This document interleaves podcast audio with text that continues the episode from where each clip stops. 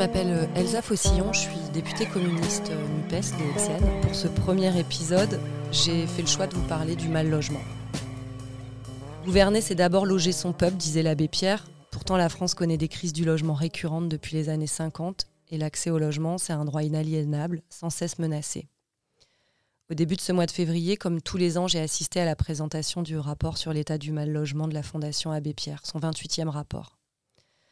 Selon les chiffres de la Fondation, il y a aujourd'hui en France, sixième puissance mondiale, deuxième puissance économique en Europe, plus de 4 millions de personnes qui sont mal logées, et parmi elles, 330 000 qui sont sans domicile. 12 millions de personnes sont fragilisées par la crise du logement et 2,3 millions de ménages sont en attente d'un logement social. Et en Ile-de-France, je vous en parle pas.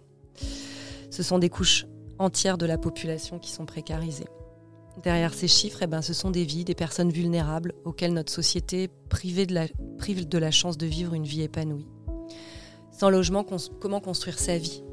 Les quartiers populaires, ils sont enlisés et bien souvent détériorés, les jeunes sont bridés dans leur accès à l'autonomie et les services d'accompagnement sociaux sont engorgés.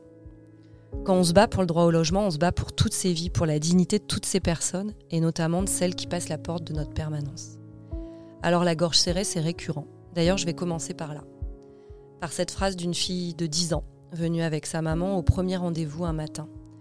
Elle me regarde, elle me sourit, mais ses yeux sont en fait beaucoup trop graves pour son âge. Et moi, un peu bêtement, je lui dis Alors, comment tu vas?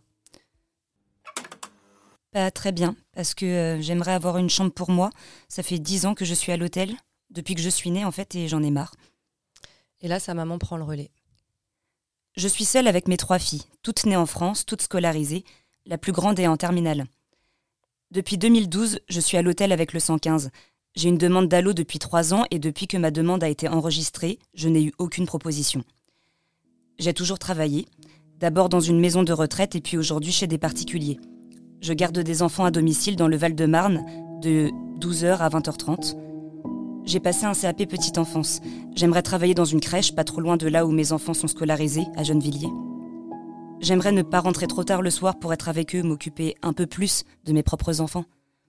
Et le même jour, c'est Monsieur S qui m'appelle. Je le connais bien. Il travaille à Villeneuve-la-Garenne et son épouse à Colombes. Nos enfants sont scolarisés à Colombes.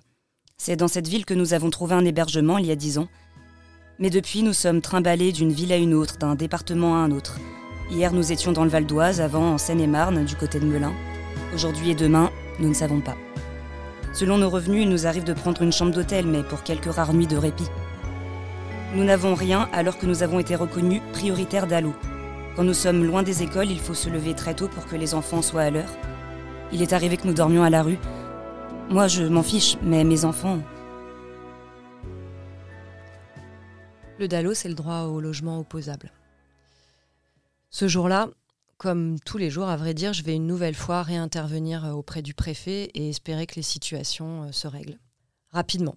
Je devrais pas, mais j'en doute tant la situation du logement est tendue en Ile-de-France et tant les solutions euh, d'urgence sont insuffisantes ou inadaptées, pour pas dire parfois inexistantes. Les récits que vous venez d'entendre ne sont absolument pas isolés et j'ai tendance à remarquer que la situation s'aggrave. J'ai vu au cours de, mon précédent mandat s'accroître le nombre de personnes qui se retrouvaient à la rue, et parmi elles un nombre incroyable de femmes et avec enfants. C'est pas faute de chercher, pas faute de taper à toutes les portes.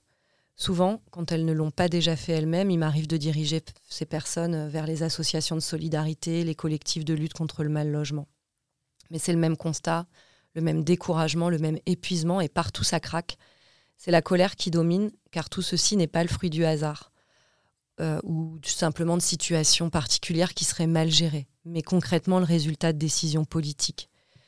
En fait, ces décisions, elles sont le fruit d'une idéologie euh, mortifère où l'humanité est sacrifiée au profit d'un équilibre budgétaire insensé. On nous parle du coût du travail, du coût social, pendant que 157 milliards d'aides publiques sont distribuées aux entreprises. Derrière ces chiffres, euh, la situation sociale est catastrophique. Je n'appelle plus le 115, ça ne sert à rien. Ça ne répond pas et quand vous avez la chance qu'on vous décroche, on vous répond qu'il n'y a déjà plus de place. À quoi ça sert le 115 Quand par hasard on trouve une place, le lendemain on vous met à la rue et il faut recommencer à appeler le 115 pour avoir une place pour le soir même. Il faut y passer la journée. On fait comment quand on travaille? Je comprends pas pourquoi on nous oblige à partir comme si notre situation s'était réglée dans la nuit. Des fois, on revient au même hôtel. Enfin, si on peut appeler ça un hôtel. Hein. Si j'étais pas avec mon mari, j'irais pas toute seule. Je n'ai plus d'espoir. J'ai une demande d'allô qui ne donne rien. Je suis hébergée d'un lieu à un autre pour ne pas déranger mes amis. Le 115, ça ne donne rien non plus. Je, fais quoi avec mes enfants? L'engorgement des hébergements d'urgence est total. Rappelez demain. Voilà ce que se voient répondre chaque soir des centaines de personnes à la rue. Le 115 n'est plus aujourd'hui en capacité de répondre à toutes les situations d'urgence sociale. Les services sont saturés, obligés de laisser de côté de trop nombreuses personnes. D'ailleurs, souvent, je pense euh, à celui ou celle qui doit décrocher le numéro et expliquer euh, à une famille qu'il va devoir passer euh, la nuit dehors. Pourtant, le gouvernement avait prévu de supprimer au total 14 000 places d'hébergement d'urgence avant fin 2023. 7000 l'avaient été euh, dès janvier. Une décision incompréhensible, insensée, alors que les associations constatent une augmentation des demandes d'hébergement d'urgence. Alors il a encore fallu une mobilisation forte pour que le gouvernement renonce à supprimer ces places supplémentaires. Mais renoncer à supprimer des places euh, en plus, ça ne fait pas pour autant une politique du logement décente. Avant euh, la rentrée scolaire, le monde associatif tirait déjà la sonnette d'alarme pour la seule nuit du 22 au 23 août dernier, la Fédération des, acteurs de la solidarité avait recensé 1658 enfants sans solution d'hébergement. Au total, 3133 personnes en famille ont sollicité le 115 et n'ont pas pu être hébergées, faute de place. On a besoin de création de places d'hébergement supplémentaires, de rénovation des hôtels insalubres, de construction de logements sociaux et tant d'autres choses qu'aucune communication politique ne peut compenser, pas même celle d'une photo du président en maraude. Je travaille, je gagne 1700 euros et ça fait trois ans que je suis à l'hôtel via le 115. Mais je reste jamais au même endroit. Je n'ai pas changé mes enfants d'école, alors tous les matins on doit se lever tôt pour arriver à Villeneuve. J'ai fait tous les bailleurs, ils sont tous débordés de demandes. Dans le privé, c'est même pas la peine d'y compter. Même si je pouvais payer un loyer, on nous demande des garanties qu'on ne pourra jamais présenter. Je, comprends pas. Je suis sûre que ça coûte bien plus cher à l'État de nous payer des chambres d'hôtel. Emmanuel Macron a aggravé euh, la politique menée depuis plus de 40 ans. Il a encore euh, diminué les aides à la construction, mais aussi baissé les aides euh, personnelles au logement, les APL, de plusieurs milliards d'euros et ponctionné les bailleurs sociaux en leur imposant de compenser la suppression de l'APL dans le logement social. Il a même imposé une politique de vente à la découpe du patrimoine d'habitation à loyer modéré, les HLM le marché est incapable d'offrir un logement décent et abordable à toutes et tous. 15 milliards d'économies en tout sur le secteur depuis 2017, une production de logements euh, insuffisante. Alors à peine euh, un an euh, après le début de mon mandat, en mai 2018, j'avais été alertée par des militants. La préfecture, en fait, avait déclenché les critères prioritaires pour le 115, pour les personnes sans domicile. Ça donne donc la priorité, faute de place, suffisante, de répondre seulement aux besoins de femmes enceintes, familles avec un enfant de moins euh, de 3 ans et femmes victimes euh, de violences. Toutes les autres personnes avaient reçu une information qui leur indiquait que leur hébergement cesserait à la fin du mois et qu'elles devraient trouver une solution par elles-mêmes. En fait, euh, la vérité, c'est qu'il fallait faire 9% d'économie sur les dépenses consacrées à l'hébergement, c'est-à-dire 38 millions. Des familles ont donc été mises à la rue parce qu'il fallait faire 38 millions d'euros d'économies. Et dans le même temps, eh ben, le gouvernement venait de supprimer l'ISF, qui rapportait 5 milliards. Il avait supprimé l'exit tax, 6 milliards. Et il n'y avait même pas de faux semblants dans leur politique. L'État qui n'agit pas pour construire plus de logements sociaux expulse les personnes qui n'ont pas trouvé de logement et met en concurrence la misère et la précarité, jetant des familles et des enfants à la rue. Alors, on a reçu plein de coups de fil à la permanence nous relatant la même chose. Des enseignants nous ont alertés euh, de situations similaires. Des directrices d'écoles ont décidé d'ouvrir les écoles la nuit pour éviter la rue à ces familles. Une très belle mobilisation s'est organisée. La municipalité de Gennevilliers était évidemment de la partie, le DAL aussi. Aide concrète, accueil chez des particuliers, recensement des différentes euh, situations, courrier d'élus au préfet, au ministre. J'ai fait à l'époque une question au ministre du Logement lors euh, d'une séance de QAG, les questions au gouvernement. On est allé avec les familles devant la préfecture plusieurs fois. Une femme m'a expliqué que ses enfants avaient été placés à l'aide sociale à l'enfance pour ne pas se retrouver à la rue. Vous vous imaginez devant l'assistante sociale devant faire ce choix? Soit ils dorment dehors avec moi, soit ils sont au chaud, séparés de leur mère. Qui peut dire une chose comme ça? On a finalement réussi, obtenu euh, cette victoire. Les familles ont retrouvé un hébergement d'urgence, mais avec la conscience que c'est dur d'appeler ça une victoire, d'autant que des familles ont été relogées euh, loin de l'école où leurs enfants étaient scolarisés, loin de leur travail, et il a encore fallu se battre pour ça.